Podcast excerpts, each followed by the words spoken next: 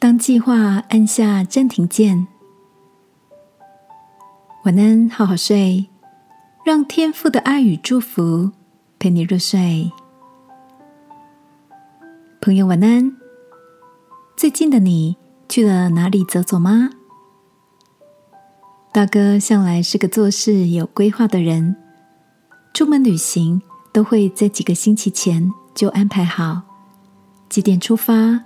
吃饭的餐厅、中途停留的景点、住宿地点的环境等等，都事先做好了功课。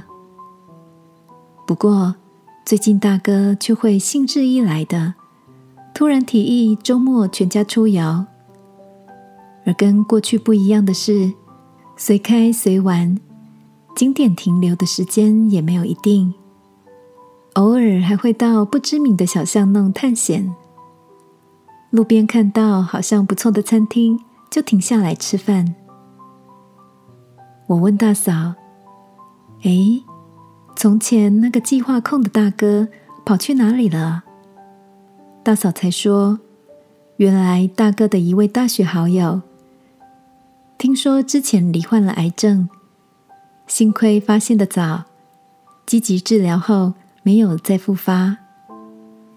那位好友。”跟大哥一样，也是个计划控。这次的生病让他按下了暂停键。大哥过去是个弹性很低的人，计划无法如期进行，整个人就感到不对劲，也容易因此生气跟焦虑。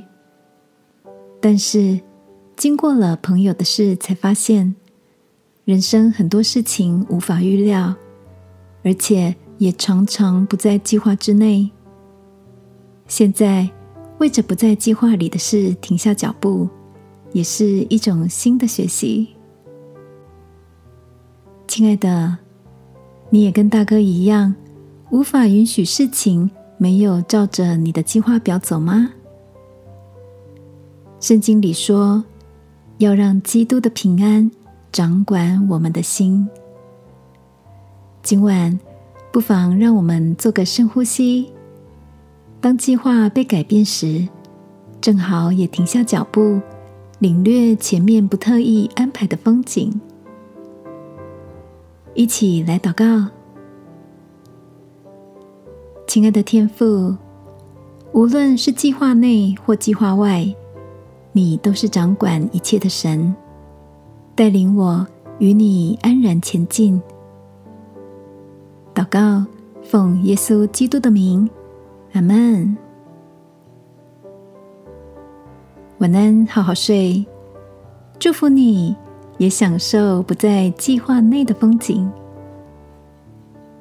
耶稣爱你，我也爱你。